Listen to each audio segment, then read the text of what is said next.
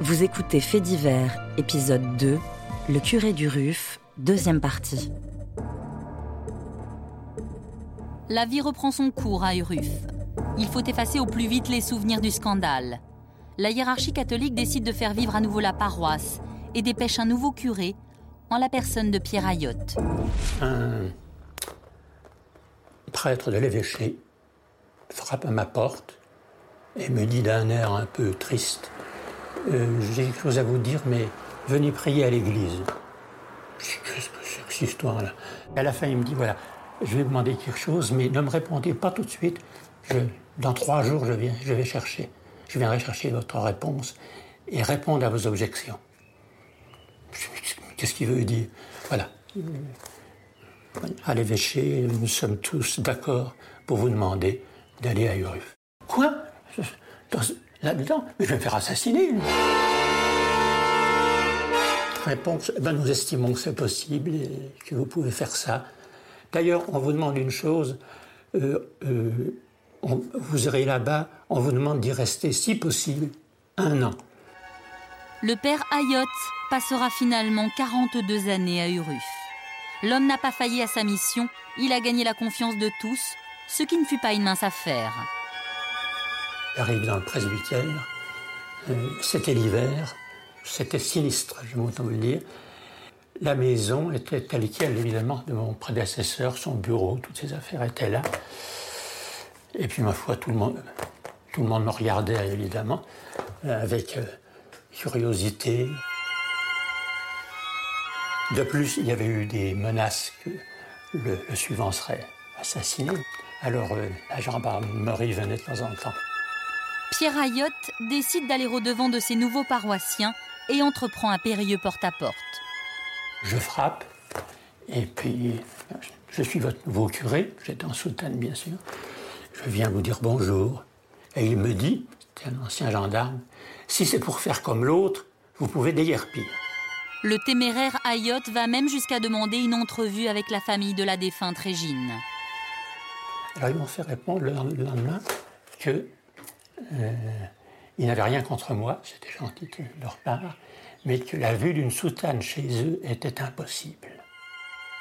Contre toute attente, le père Ayotte va devenir le confident d'une population meurtrie. Dans le confessionnal, les langues se délient et le nouveau curé recueillera des révélations ahurissantes sur les agissements de son prédécesseur.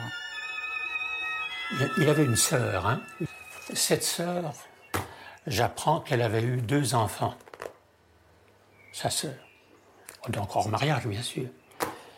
Et ses enfants, il les avait, il les avait fait adopter par deux familles de Ruffes. Tout le monde se posait la question de quel homme sont ces enfants? Je n'insiste pas. Euh, mais moi, mon opinion était faite. Le nouveau curé du Ruf doit vivre avec ces révélations troublantes. Avec le temps, le père Ayotte a réussi l'impossible. Redonner à l'église et au village un peu de dignité, mais il en faut plus pour laver l'affront. Uruf attend une sentence, que le monstre soit puni par la justice des hommes.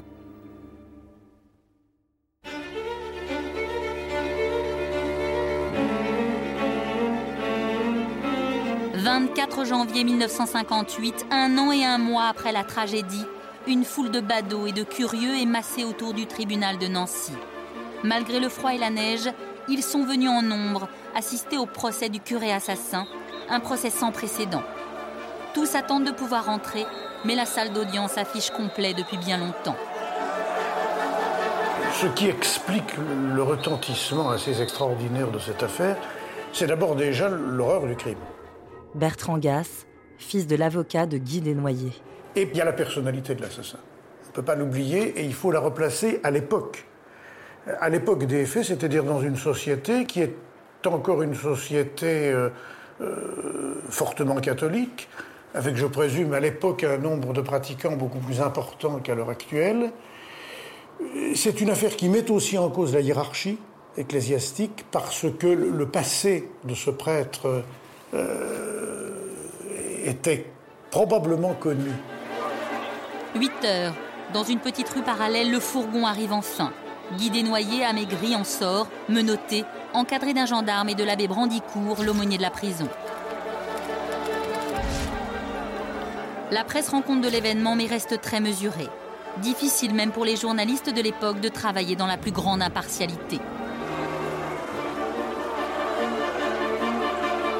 Cette affaire euh, touchant euh, la Lorraine euh, catholique avait un retentissement profond. Raymond Nicolet, ancien journaliste à l'Est républicain. Non seulement au village, mais aussi à l'évêché et à l'Est républicain même.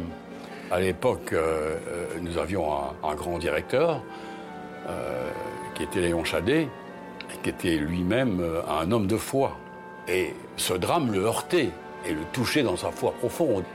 Et bien sûr que l'évêché s'est approché rapidement du journal, dont il savait bien qu'il allait rendre compte de cette affaire.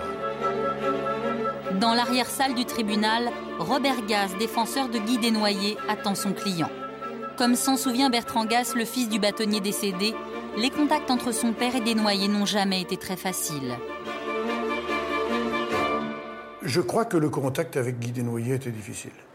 Et l'aumônier de l'époque, qui était le père Brandicourt, euh, qui était, que mon père connaissait bien, a été pendant toute son incarcération en relation avec euh, Guy Desnoyers. Et je crois que d'une certaine manière, il a été aussi un interprète et il a permis le contact entre mon père et Guy Desnoyers. Mais je crois qu'il y a eu des moments de, probablement de difficulté que l'on ressent dans des notes et dans certaines adresses au cours de sa plaidoirie faites par mon père à son propre client.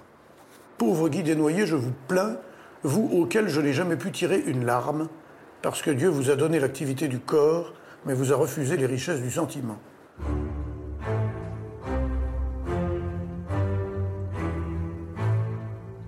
Guy Desnoyers, auteur d'un double meurtre, est passible de la peine capitale et ils sont venus en nombre entendre une sentence exemplaire. Pour sauver son client, Maître Gaz va chercher à s'assurer le soutien des jurés, éliminant les non-croyants au profit des fervents catholiques il a exercé son droit de récusation. Ce qui est, je veux dire, non seulement un droit, mais dans une certaine mesure un devoir. Euh, lorsque il faut sauver la tête de quelqu'un, il ne faut pas oublier que cet homme risquait la peine de mort, mais qu'à l'époque, la peine de mort, elle était en vigueur, elle était prononcée et elle était appliquée. Donc le devoir d'un avocat, c'est de tenter de sauver la tête de son client, de dire ce qu'il peut y avoir à dire en sa faveur. Donc, d'utiliser tous les droits que lui donne la loi à partir du moment où il ne trancasse pas la loi. Avec un jury acquis à sa cause, Gass espère sauver Guy Desnoyers. Les parents faillissent, sont écœurés, mais pour l'heure, ils se préparent à vivre des journées d'audience difficiles et faire face à l'assassin de leur fille.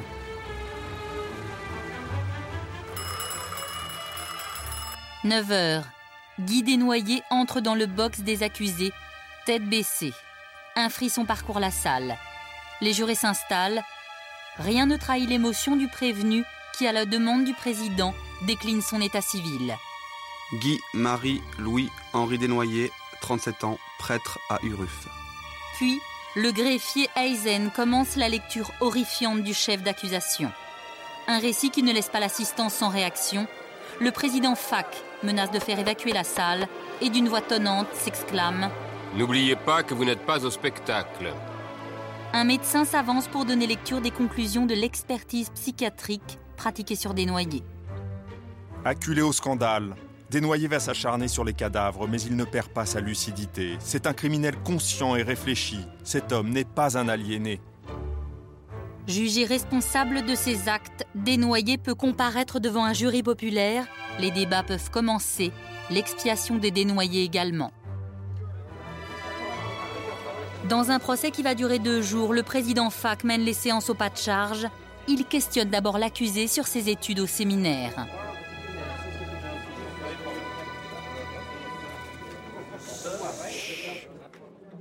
Vos professeurs rapportent que sans être un mauvais élève, vous étiez peu enclin aux études et n'aviez aucun penchant pour les choses intellectuelles. C'est sans doute parce que vous aviez d'autres penchants?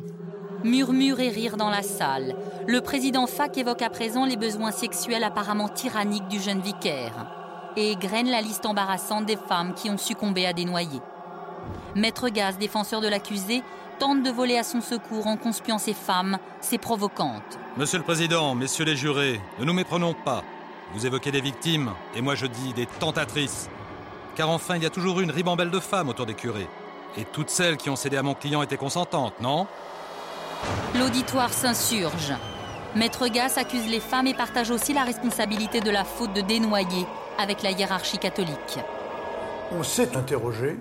Bertrand Gass. Probablement de façon moins affirmée qu'on ne le fait aujourd'hui dans des affaires de pédophilie, par exemple, sur la responsabilité éventuelle que pouvait avoir la hiérarchie à partir du moment où on lui signalait un comportement difficile et douteux d'un prêtre. Bon. Et, cela, c'est vrai. On s'est dit, est-ce qu'il n'aurait pas fallu le retirer euh, d'une paroisse? Bon, tout simplement pour, le mettre dans un poste où il aurait eu euh, peut-être euh, moins, de, moins de tentations, ou en tout cas l'éloigner à partir du moment où on savait qu'il avait peut-être une relation avec cette femme. Les femmes. Il en est beaucoup question dans ce procès. Michel s'avance vers le tribunal. Elle doit être entendue en tant que témoin. À la barre, elle raconte. Michel n'est qu'une petite fille quand elle rencontre l'abbé. C'est lui qui lui apprend le catéchisme, c'est lui qui officie pour sa première communion, c'est également lui qui la fera femme. À 15 ans, Michel est enceinte et sous la contrainte du curé furibond, elle abandonne son enfant. Acculée par ses fautes, ses lâchetés et ses mensonges, Desnoyers craque et murmure des excuses. Il n'en a pas terminé avec ses remords.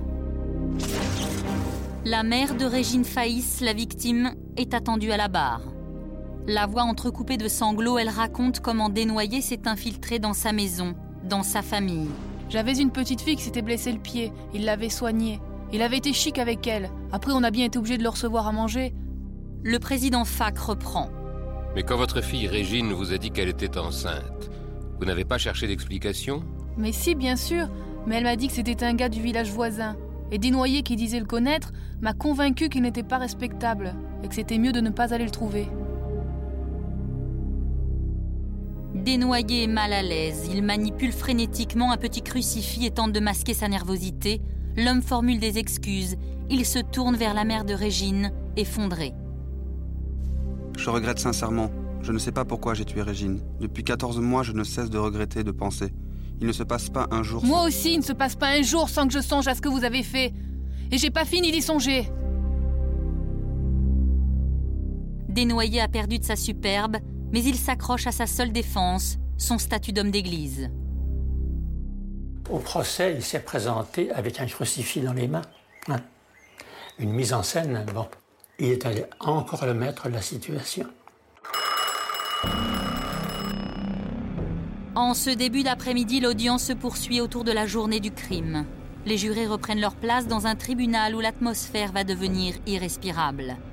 Le docteur de Rennes, médecin légiste, s'avance à la barre. Ces termes médicaux complexes ne masquent pas l'effroyable réalité du meurtre. On apprend ainsi que le bébé pesait 3 kilos et qu'il était en vie avant d'être mutilé. Devant des jurés tétanisés, Desnoyers joue maintenant les amnésiques quand on l'interroge sur la préméditation de son crime.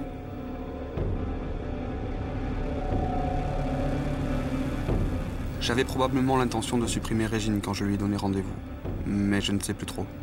Vous avez dit aux gendarmes que vous lui aviez donné l'absolution. Est-ce vrai? Je ne sais plus. Je me souviens être descendu de voiture et j'ai tiré. Vous avez allumé vos phares pour éclairer la scène atroce qui allait suivre. Vous avez procédé à cette hallucinante césarienne avec une dextérité extraordinaire. J'ai perdu la tête. Je n'ai repris mes esprits que quelques moments après, quand j'ai jeté mon couteau taché de sang dans un mouchoir.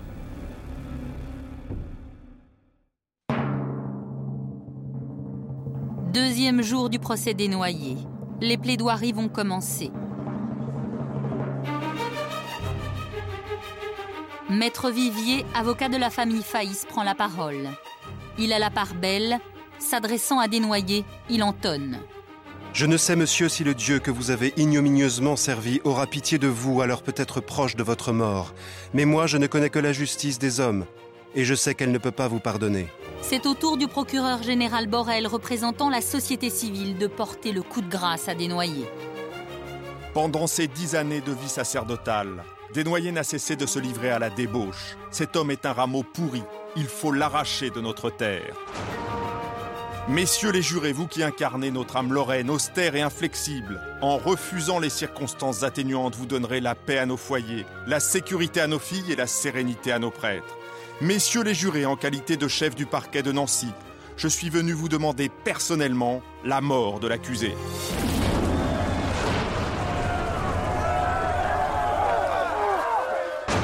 Il fallait en quelque sorte exorciser, exorciser euh, cette terre. Et pour le procureur général, euh, le seul exorcisme, c'était la peine de mort. La parole est maintenant à Maître Gass, avocat de la défense. Difficile même pour ce ténor du barreau de justifier le geste du prêtre. L'avocat a choisi une autre stratégie. Il se lance dans un réquisitoire contre la peine de mort. L'avocat s'adresse à des jurés acquis à la cause chrétienne et entonne un plaidoyer en forme de prière. Dieu de tous les croyants, où que tu sois, écoute ma prière, descends dans l'âme de la cour, dans la conscience de messieurs les jurés, dis-lui qu'ils n'ont pas le droit de toucher à la vie et qu'à toi seul elle appartient, dis-lui que ton Fils, qui une fois de plus t'a crucifié, ils doivent te le garder jusqu'à l'heure suprême de ton jugement dernier. Fais en sorte que par le verdict qu'ils vont rendre, tu n'aies pas un jour de compte à leur demander. Le président FAC se tourne vers Guy Desnoyers, lui demandant s'il souhaite s'adresser à la Cour. Les causes qui m'ont fait agir me dépassent. Je demande pardon à Dieu, à tout ce que j'ai blessé, à la société et à l'Église qui par ma faute vit des heures tragiques. Je réparerai. Je m'abandonne à Dieu et à vous, messieurs les jurés, qui le représentez aujourd'hui.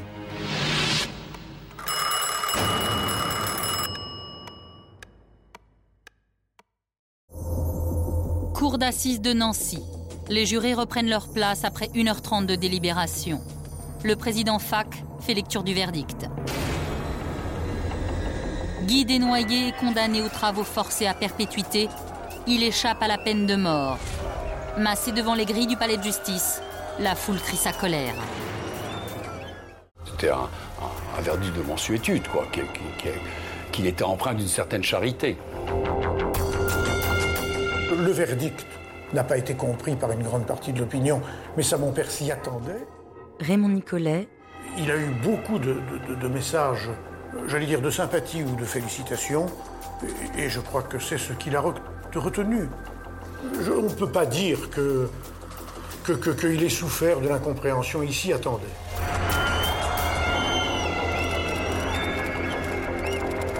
Beaucoup de gens pensaient que c'était un truc de faveur Yvon, prêtre.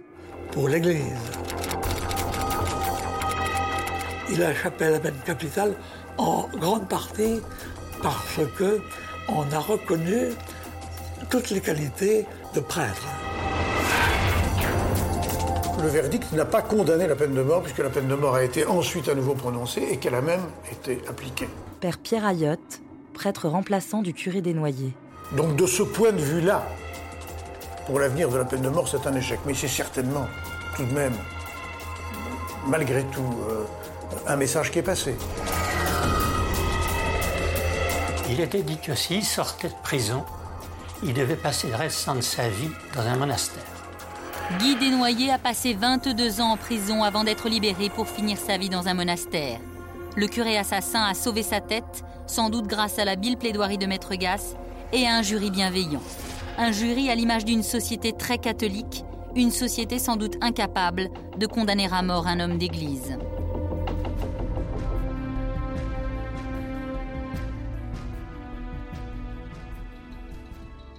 Vous venez d'écouter un épisode de Faits divers. Si vous avez aimé ce podcast, vous pouvez vous abonner sur Spotify ou sur votre plateforme de podcast préférée et suivre Initial Studio sur les réseaux sociaux. Le curé du RUF est un podcast coproduit par Initial Studio et Bonne Compagnie, adapté d'un épisode de la série documentaire 50 ans de faits divers, produit par Bonne Compagnie, écrit et réalisé par Marie David. Production exécutive, Initial Studio. Production éditoriale, Sarah Koskiewicz et Mandy Lebourg. Montage Victor Benamou. Avec la voix de Célia Rosich.